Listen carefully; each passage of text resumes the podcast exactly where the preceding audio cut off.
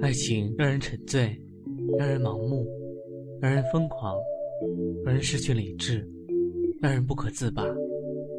到底什么才是爱情的真面目？黑羽的音乐爱情故事，带你聆听恋人的呢喃私语，一起探寻爱情的真实模样。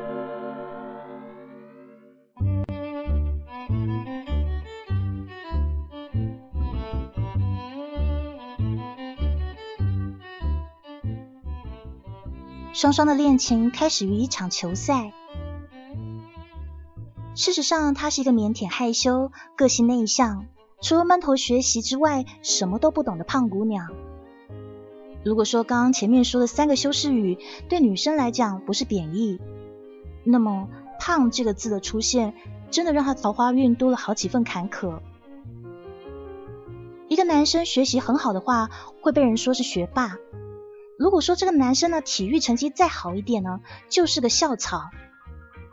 但是一个女生学习成绩好呢，就会被说成是灭绝师太。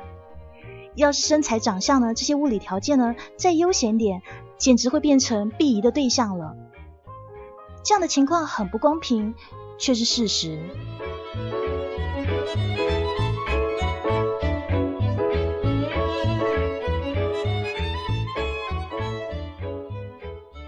故事中的胖姑娘双双，她带着比较端正的态度度过了孤单的青春期。她从小就知道自己长得并不漂亮，但是这不妨碍她拥有一颗漂亮的心。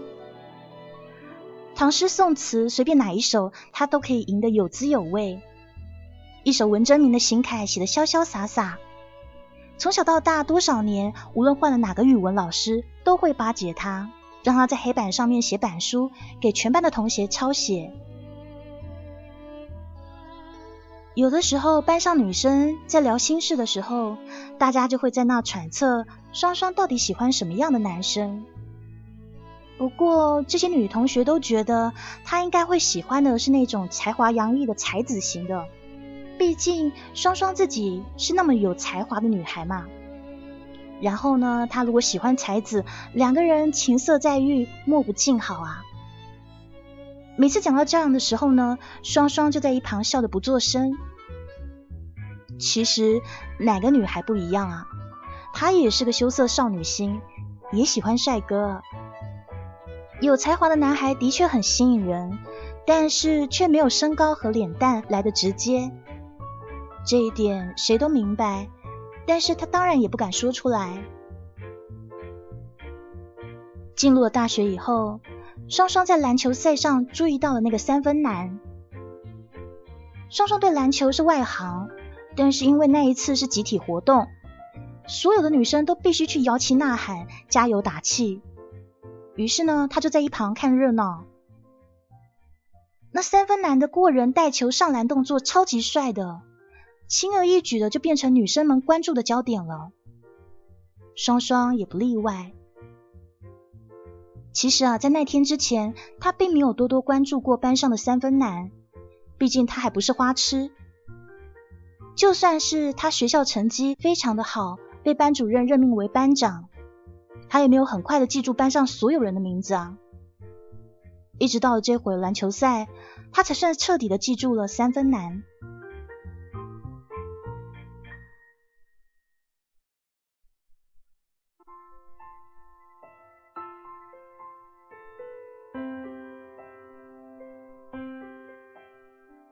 在球赛间叽叽喳喳的围着篮球明星说这个说那个的，这永远是活泼小女孩的专利。双双从小到大都没有这样做过。院系里有很多漂亮的女生，都围在那个三分男身边说说笑笑，但双双觉得自己根本没有资格挤过去，因为自己很胖。要是挤过去了，那样子就会像一大群美羊羊围在喜羊羊身边，可是突然冒出了一个暖羊羊一样，非常不协调。双双明白，只有在考场上，他才有做主角的机会，其他的时间，他都会默认做个墙角的小透明。哦，不是大透明，因为他体积很大。但是就在他保持一定距离，远观那帅哥的时候，班上的那个三分男居然越过重重人群，对他喊了一句：“哎，班长啊，怎么不过来给我打打气啊？”腼腆的双双居然觉得天旋地转，紧张的透不过气来了。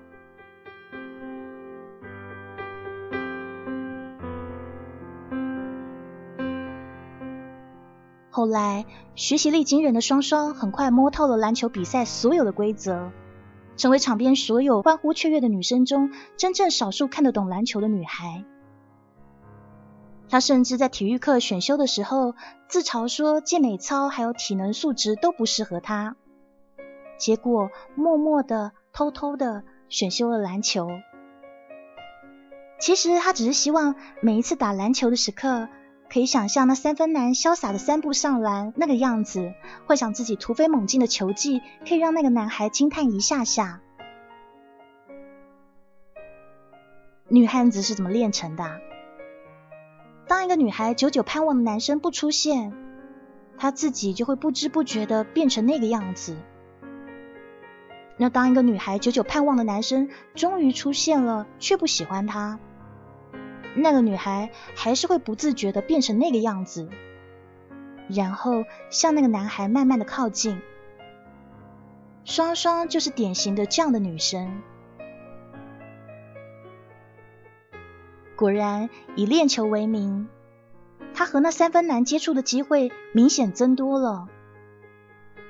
那个学习的体育课，恰巧上午三四节课。下课以后，那些爱玩球的人都会在球场上多逗留一阵子。他们会玩一些人多的时候玩不开的花样动作什么的。而他喜欢的三分男总是喜欢在那个时候扮演《灌篮高手》中的流川枫，玩酷耍帅。胖乎乎的双双自然学不会那些动作，但是自己三分上篮的样子已经比其他女生潇洒很多了。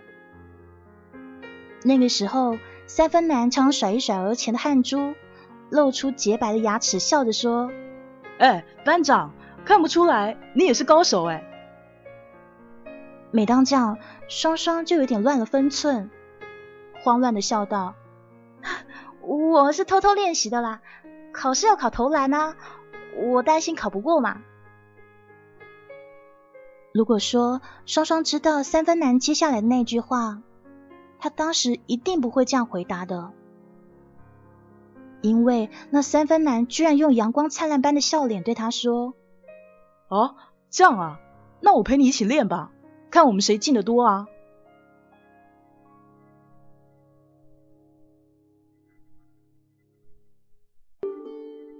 少女心尘封了好多年的双双，忽然就看见呼啦呼啦无数只白鸽逆光飞翔在蓝天下。都分不清楚那里面哪一只是天使丘比特了。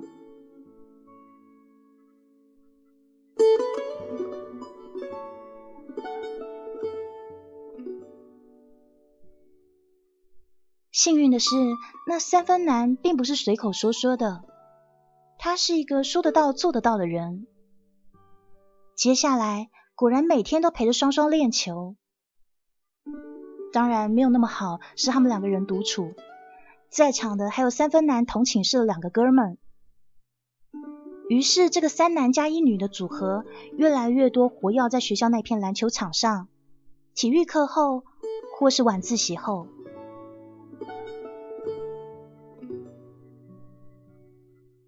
很多年后，双双回忆起那段练球的时光，脸上都会挂着月亮一样皎洁的笑容。他站在罚球线后面。一只手高高的托起篮球，另一只手在篮球后面用力的把它送出去，而三分男就站在他的身后，帮他纠正手腕还有小臂的动作，以及位置还有施力点。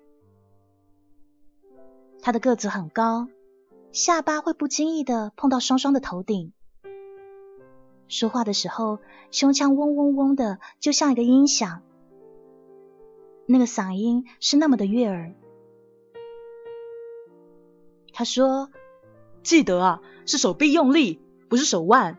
你要瞄准上面边框的线，然后呢，球会反弹到框里。”他还说：“哎，笨笨，不要急着投空心啊，你的力度还不够。哎，你物理学不是学得很好吗？记得哦，丢出去的时候呢，丢成一道抛物线就得了。于是双双把自己的手臂稳了又稳，心静了又静，鼓足勇气抛出一道美丽的抛物线。那球稳稳的空心进篮。那一刻，身后的三分男惊叹：“哇，好厉害啊！一教就会啊！”双双一回头，看到男孩弯弯的笑眼，整个人几乎要醉倒在那眼光里了。如果你年轻过，一定知道这件事有多严重。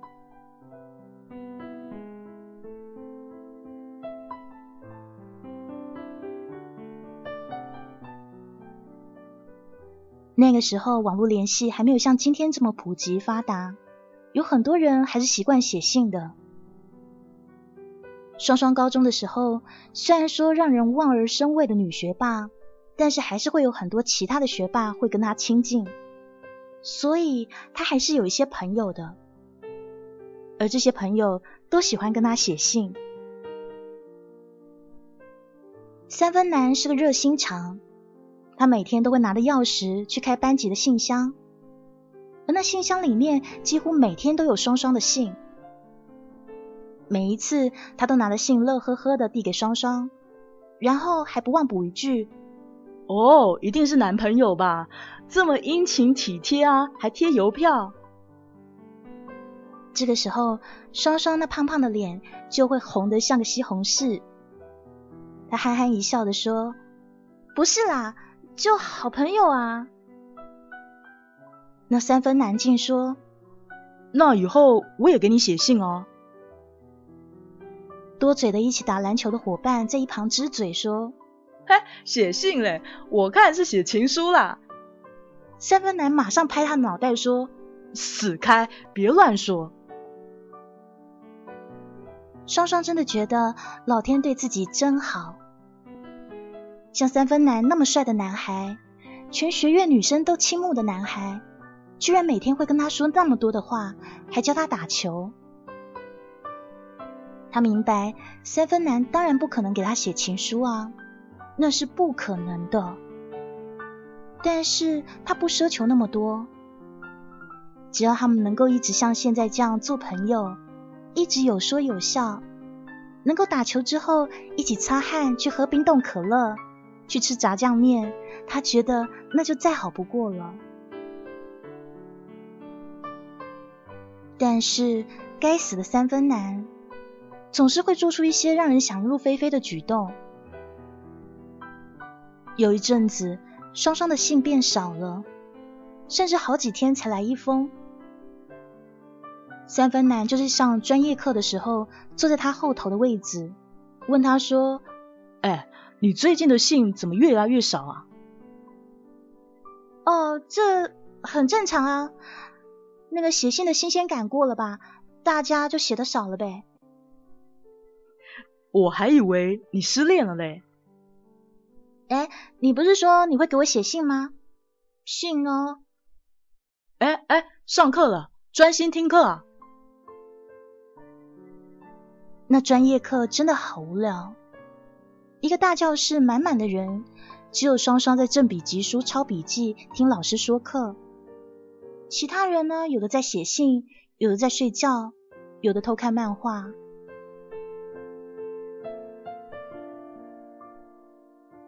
快下课的时候，三分男拉了一下双双的马尾辫，然后把一个什么东西塞进了他连帽衫的帽子里。双双回头看了他一眼，发现男孩诡异的笑笑，于是他立刻拿出那个东西看，居然是一个手工做的小信封，上面精巧的画了小邮票，而且还画上了邮戳。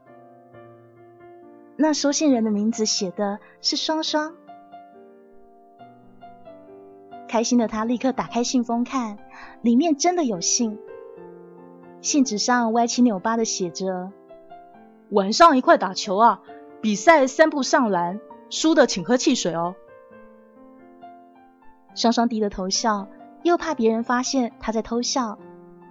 那个时候感觉好奇妙。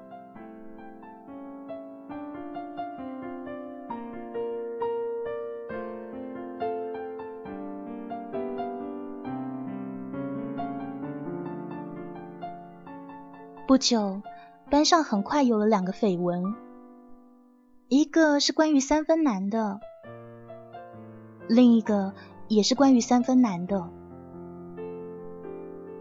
第一条绯闻说，双双喜欢三分男，很喜欢很喜欢，他就是为了三分男，有选修课选了篮球，还苦练三分球技呢。第二条绯闻说。班上有一个女生周凯丽也喜欢三分男，很喜欢很喜欢。周凯丽每天晚上给三分男打电话，两个人一讲就讲到凌晨两三点钟。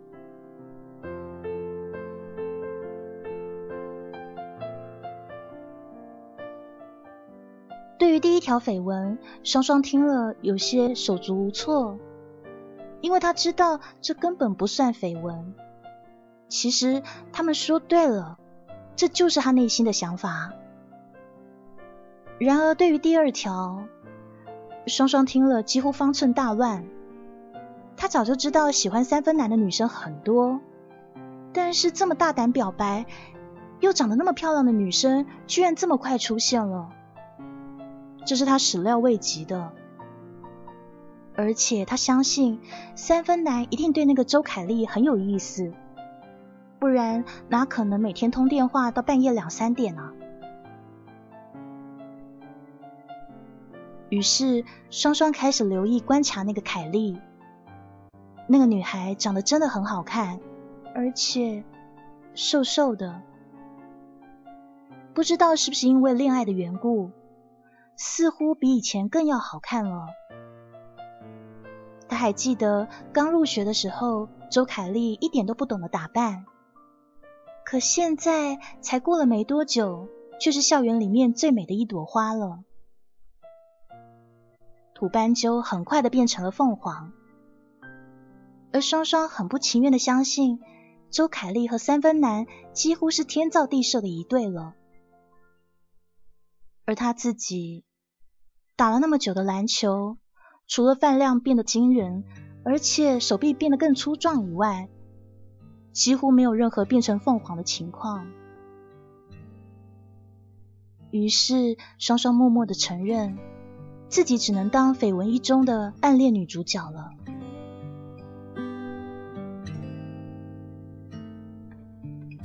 常常一起打篮球的三分男的室友偷偷对双双说：“哎，你怎么那么傻？”双双不明白，他说自己傻在哪。那室友说了。我说你是读书读傻了吧？智商太高，情商太低啊！双双听了就更晕了，怎么自己情商低了呢？室友说：“周凯丽啊，她追三分男追的可紧了，成天往我们寝室打电话，哎呀，电话响的我都烦了，每天讲到凌晨两三点钟啊。”那双双听了就假装大方的笑笑说：“你讲这个。”跟我有什么关系啊？那室友恨铁不成钢，再这么下去啊，你可能就没有机会喽。双双苦笑，这么说好像他曾经有过机会似的。如果说比赛三步上篮或是专业课的成绩，他有信心跟三分男并驾齐驱。可是，若说要成为一对恋人，只怕人家还是会选周凯丽的吧？有哪个男生不喜欢楚楚动人的美女呢？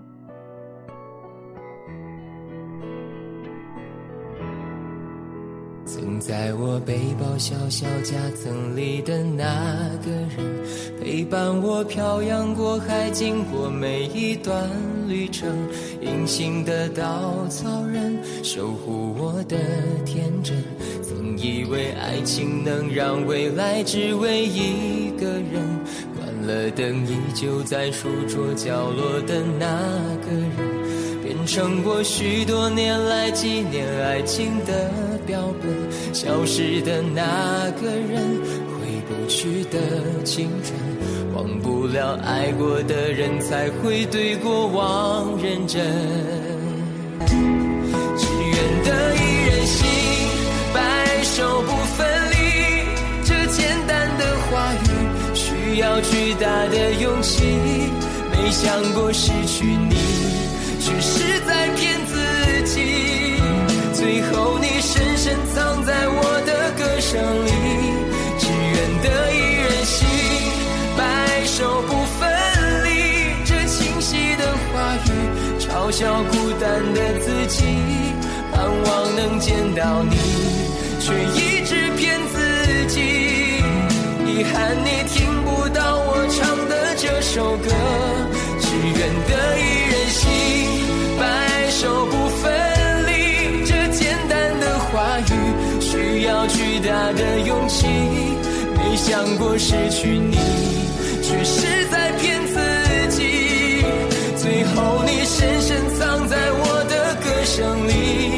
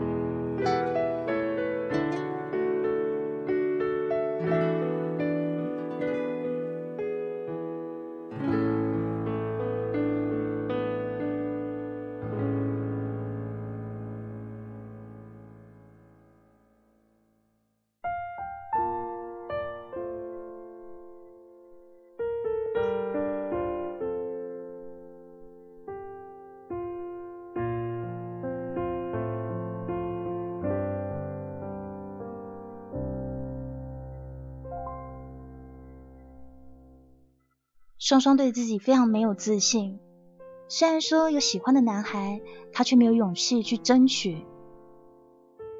就在他自我贬义的时候，突然有一件很奇怪的事情发生了。三分男主动的约他吃了一次饭，他们认识了那么久，往来多半在球场，还有班上，而且都有其他的人在。这一次倒是他们两个人单独第一次一起吃饭呢，双双紧张的很。那个时候已经入夏了，小店开始有炒田螺卖。三分男买了一大份炒田螺，两瓶啤酒，他笑着问双双说：“哎，咱一起干一杯啊！”双双就像男孩子一样，大大咧咧的笑着说：“好呀。”山不上篮不输你，喝酒也不会输你的。他说的是很豪迈，喝的也很豪迈。三分男也觉得前所未有的敞亮。他说：“班长啊，你哪一点都好，就是不够勇敢。”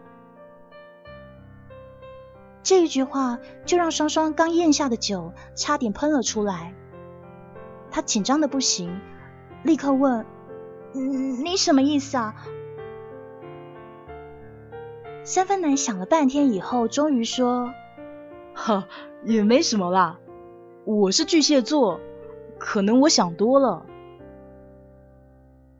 双双顿时哑口无言。巨蟹座怎么了？为什么巨蟹座就想多了？他多希望自己真的是百科全书，立刻懂得高深的星座奥秘。好一下子弄明白三分男到底是什么意思，可惜他对星座一窍不通，他只能傻呆呆的捧着啤酒问：“你说嘛，巨蟹到底怎么了？”三分男只是笑笑的说：“哎呦，没什么啦，巨蟹就是谨小慎微，恋家。”双双也笑了。现在他只能用笑掩饰自己的无助，因为他想不出该怎么样回应这个自己喜欢的男孩。这人说他不够勇敢，难道是希望他勇敢一点，追求他吗？就像那个整夜给他打电话的女孩一样吗？吃到最后，下起了小雨，一直到很晚，雨都没有要停的趋势。于是双双说：“哎呀，现在太晚了，宿舍要关门了。我想我们跑回去吧。”三分男似乎觉得这个晚上不会有他想听到的那句话了，于是点头说好。两个人一起跑进了夏日细雨里。很多年后，双双还记得那个晚上，雨不大，毛茸茸的扫在脸上很舒服，淋在他的头发上，像是有一只柔软的手在拍他的头。他从那个时候开始决定把剪了多年的头发给留长。他想，如果他有一头飘逸的长发，那么在细雨中跟西岸的男孩一起跑步。会更浪漫吧。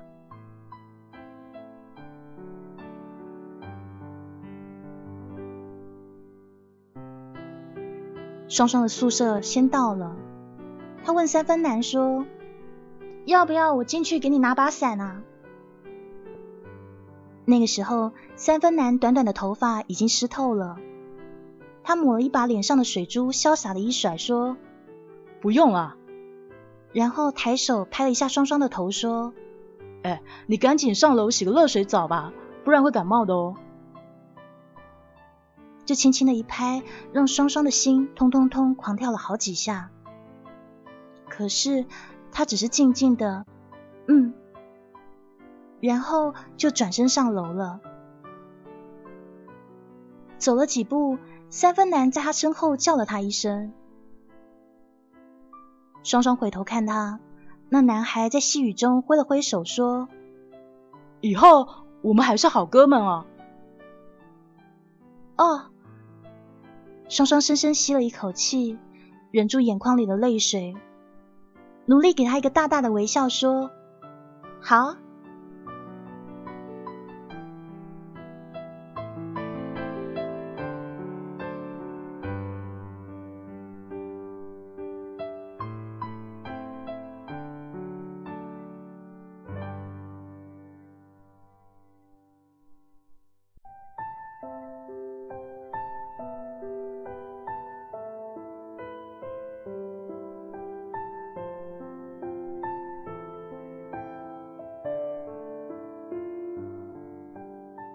后面的日子里，三分男还有那个常打电话给他的周凯丽，两个人公开了恋情。他们每天如胶似漆，甜的像蜜糖一样。上课的时候，两个人坐在一起，迟到一起，早退一起，午饭一起，晚饭一起。打球的时候，凯莉帮他拎外套、拿矿泉水。下课之后，三分男会帮他拎着包，等他去洗手间。有时候，双双和三分男以及他的室友还是会一起打球，但是打了球以后，不再有机会一起吃一顿饭，因为三分男会在第一时间被他女朋友给叫走。室友替双双不平说：“我一直以为你们两个才是一对啊。”他不是约了你去吃饭吗？你们到底怎么谈的？双双就有点失神的说：“也许我们星座不合吧。哎呀，或许做哥们比较好嘛。”室友就说：“屁星座。”双双笑得有些苦闷，他心想：“是啊，屁星座。如果说一个男生喜欢你。”不管水星还是火星都会喜欢你吧，不管巨蟹还是狮子都会喜欢你的。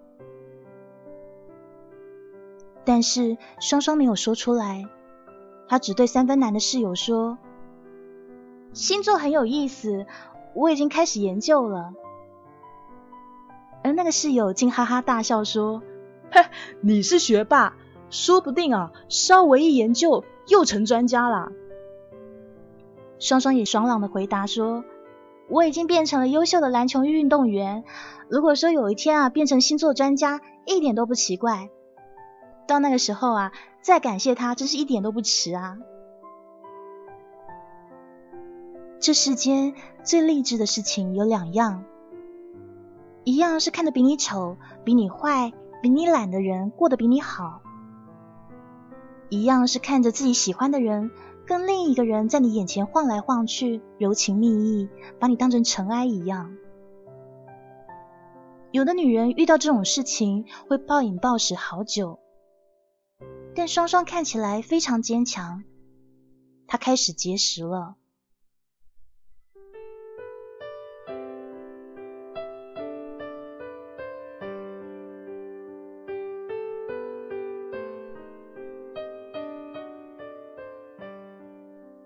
双双丝毫没有责怪三分男的薄情，也没有自怨自艾，觉得自己很可怜。他一样上课、打球、泡图书馆，照样占据班里学霸的位置，拿奖学金，参加学生会的各种活动，然后过了很美满的大学生活。除了爱情，正如三分男说的，他真的是一个好哥们。双双有一个千金难换的好性格，他大方不矫情，能吃苦，他可以跟所有的人都打成一片，因为他知道自己也不是什么大美女，也就没有那些所谓的公主病。不管是什么人，男生女生，甚至隔壁班的同学找他帮忙，他都会爽快的答应对方。每一个活动，只要有双双参加，就有欢笑。而他的成绩总是好的，让人羡慕不已。他从原本众人之间的大透明，渐渐的变得越来越有存在感了。双双不是没有伤心过，有的时候上课看到三分男还有凯莉就坐在他的后头，两个人嘀嘀咕咕，说说笑笑的，甜言蜜语。恍惚间，双双会想起书信往来很多的那段日子。三分男每一次拿信给他的时候，都会对他说：“哎，你信好多啊，我也给你写一封。”而当时他写给双双的信，双双一直小心翼翼的收在一个精美的盒子里，压在他所有心爱的小东西的最下面。就像童年物资缺乏时，久久舍不得去吃掉的一颗糖果。但当时那个坐在他身后，递给他一封手写的、带着手绘邮戳的男孩，不再有了。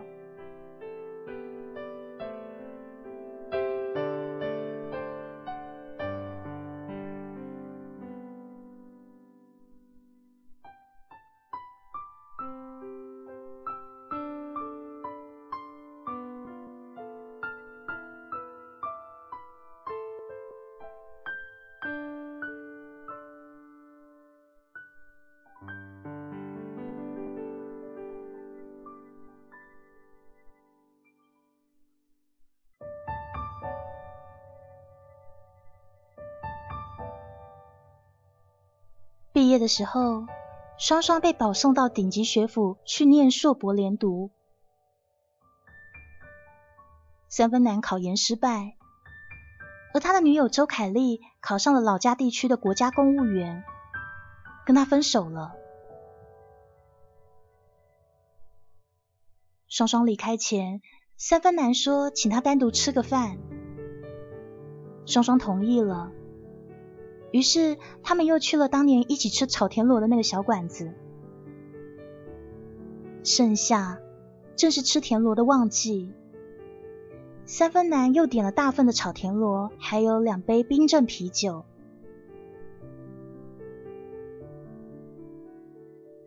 面前的男孩跟当初没有什么变化，依旧是瘦瘦高高的、帅帅的，干净利落的平头，穿着 T 恤。牛仔裤，一副阳光大男孩的样子。可双双的变化很大，他变得窈窕，留了长头发，还穿了以前从来不穿的长裙。三分奶一边喝啤酒，一边开玩笑的说：“哎，哥们啊，你变化好大啊！”这要谢谢你啊！如果不是你跟我聊星座啊，我都不知道自己是天秤座，也不知道原来我这星座很优雅、很浪漫、很聪明、很讨人喜欢。其实以前哦，我一直觉得自己很没用，就只会读书，其他的人际啊、社交啊什么都不行，体育也不行。干了星座以后，居然找到了另一种活法，这都要谢谢你啊！三分男哈哈大笑说：“哎，我说嘛，学霸就是学霸，看什么啊都会变成专家，所以啊，我一直很敬佩你。来，干一杯！”双双豪爽的跟他碰杯，三分男终于明确了他们之间的定位。他说敬佩他。双双那一些所有想跟这男孩并肩而立的努力，换来的不过是这男孩的敬佩。他觉得男人真是一种很有意思的动物啊！无论他是蟹子，还是蝎子，还是狮子。他们都喜欢比他们弱小的女人，而也仅仅是看起来比较弱小而已啊。虽然从来没有正式询问过，但双双早就听说三分男当初跟周凯丽分手的时候非常狼狈。听说凯丽狠命的责怪他：“你怎么那么没有用啊？成天就知道打球、玩游戏机，考研考不上，考公务员也考不上。”我跟你在一起看不到未来啊！双双不希望三分男难过，所以也不想多说什么，做过多的安慰，只是满满倒了一杯酒，说：“巨蟹座都是恋家的好男人，兄弟这一走啊，不知道哪年再相见了。喏，提前祝你找到好工作，找到好老婆。”两个人拉拉杂杂的说了很多话，双双知道自己很想一直这样聊下去，聊下去。他那最美好的爱情绽放在绝望里，可是他依然非常的珍惜他。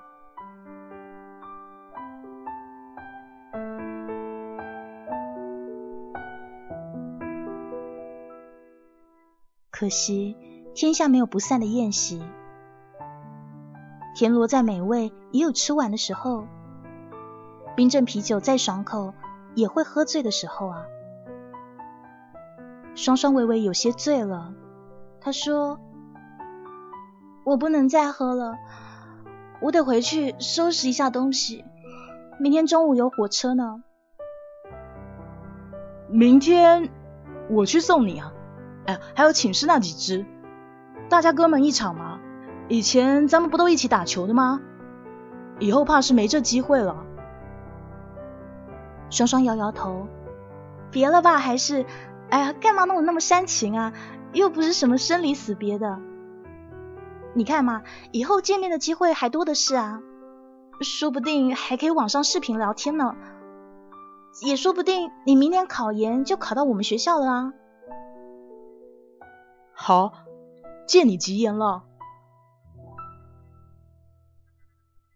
然后他们就一起回寝室。那路实在太短了，双双真希望能够走不到尽头。终于盼来了这一天，自己留了长发，穿了长裙，和心爱的人并肩走在凉风习习的晚间校园里，可是却是即将别离。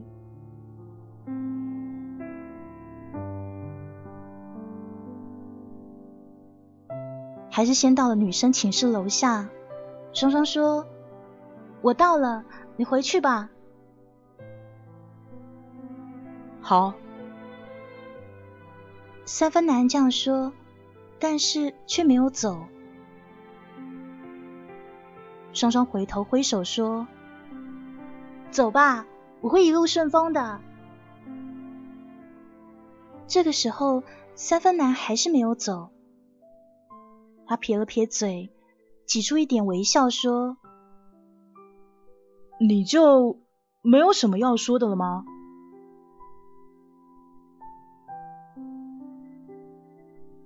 这一刻，双双忽然觉得万箭穿心。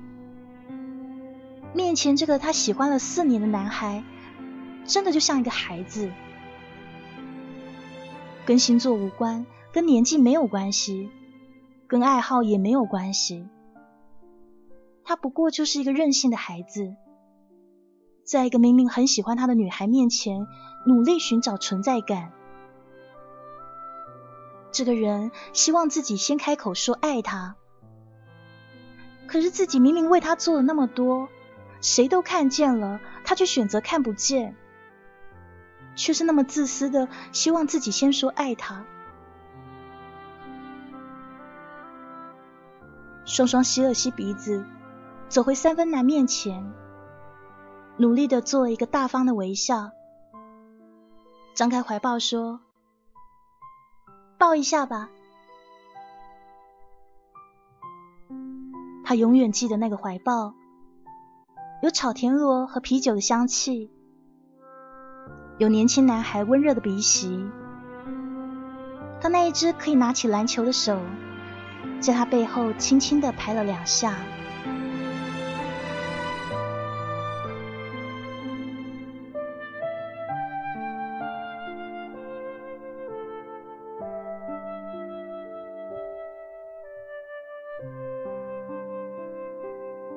然后双双转身回宿舍，没有说再见。他们再也没有见过面。在双双的私藏小抽屉里面，一直留着三分男画上的小邮戳的那封信，还有双双为他画的一幅漫画像。所有暗恋过的人都知道。那样的时光有多漫长，多绝望，但却是终身最难忘。